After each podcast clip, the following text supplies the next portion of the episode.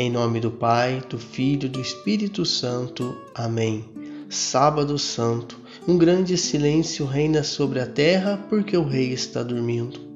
O sábado do silêncio, sábado de reflexão.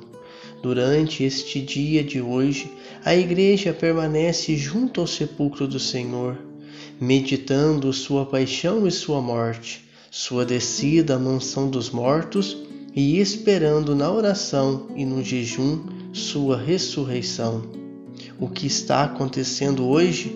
Um grande silêncio e uma grande solidão reina sobre a terra. Um grande silêncio porque o rei está dormindo. A terra estremeceu e ficou silenciosa. O Deus, feito homem, adormeceu e acordou os que dormiam há séculos. Deus morreu na carne e despertou a mansão dos mortos. Ele vai, antes de tudo, à procura de Adão, nosso primeiro pai, a ovelha perdida. Faz questão de visitar os que estão mergulhados nas trevas e na sombra da morte. Deus e seu filho vão ao encontro de Adão e Eva cativos e agora libertos do sofrimento. O Senhor entrou onde eles estavam levando em suas mãos a arma da cruz vitoriosa. Escreveu um desconhecido no século IV, uma antiga homilia no grande sábado santo. Passando pela cruz, Jesus foi ao encontro de cada pecador, de cada ovelha perdida. O sangue derramado na cruz libertou os cativos. Sábado da espera. Espera para celebrarmos o mistério central da nossa fé cristã a Páscoa, a ressurreição de nosso Senhor Jesus Cristo. Assim façamos, celebrando a mais importante de todas as solenidades, a mãe de todas as celebrações litúrgicas, a Vigília Pascal, sábado à noite. E para bem vivermos este momento importantíssimo da nossa fé cristã, a liturgia apresenta o Evangelho de São Marcos, capítulo 16, versículos de 1 a 7. Ouçamos. Quando passou o sábado, Maria Madalena e Maria, a mãe de Tiago, e Salomé compraram perfumes para ungir o corpo de Jesus. E bem cedo, no primeiro dia da semana, ao nascer do sol, elas foram ao túmulo. Diziam entre si: Quem rolará para nós a pedra da entrada do túmulo? Era uma pedra muito grande, mas, quando olharam, viram que a pedra já tinha sido retirada. Entraram então no túmulo e viram um jovem sentado ao lado direito, vestido de branco. E ficaram muito assustadas. Mas o jovem lhes disse: Não vos assusteis. Vós procurais Jesus de Nazaré que foi crucificado? Ele ressuscitou. Não está aqui. Vede o lugar onde puseram Ide, dizei a seus discípulos e a Pedro que ele irá à vossa frente na Galiléia. Lá vós o vereis como ele mesmo tinha dito. Palavra da salvação. Sobre esse evangelho nos ensinou o Papa Francisco.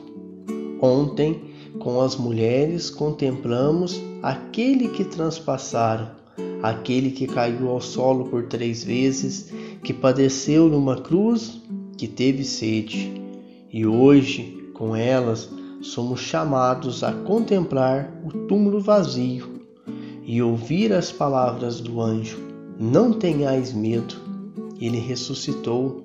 Palavras que querem alcançar as nossas convicções e certezas mais profundas, as nossas maneiras de julgar e enfrentar os acontecimentos diários especialmente o nosso modo de nos relacionarmos com os outros. Esta é a base e é a força que temos como cristãos para gastar a nossa vida e o nosso ardor, inteligência, afetos, vontade na busca, especialmente na criação de caminhos de dignidade. Não está aqui ressuscitou. É o anúncio que sustenta a nossa esperança e transforma em gestos concretos de caridade. como precisamos de deixar que a nossa fragilidade seja ungida por essa experiência. Como precisamos que a nossa fé seja renovada por este anúncio. Jesus ressuscitou e com ele ressurge a nossa esperança para enfrentarmos os problemas atuais, porque sabemos que não estamos sozinhos. Jesus ressuscitou.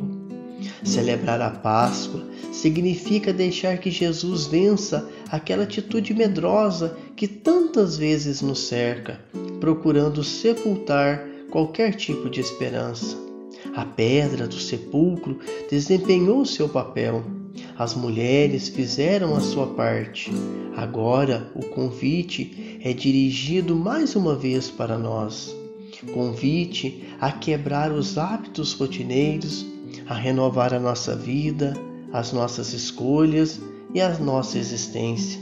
Convite que nos é dirigido na situação em que nós encontramos, naquilo que fazemos e que somos, como nosso livre-arbítrio e nossas decisões. Queremos participar desse anúncio de vida ou ficaremos mudos perante os acontecimentos?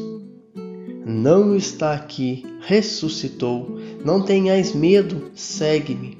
A celebração da ressurreição do Senhor se estende durante sete semanas e sete dias, terminando em Pentecostes com o Espírito Santo derramado. O convite para nós hoje é celebrarmos com muito fervor esse tempo litúrgico, mesmo contrapondo com as situações adversas que estamos vivendo. Cabe-nos colocarmos nas mãos chagadas do ressuscitado toda essa situação de pandemia que estamos vivendo. Alegrai-vos, ele vive, ele reina. Ide, dizei a seus discípulos, anunciai, ele estará na nossa frente. Desejo a todos uma feliz Páscoa, onde Jesus possa ressuscitar verdadeiramente no seio de cada família. Amém.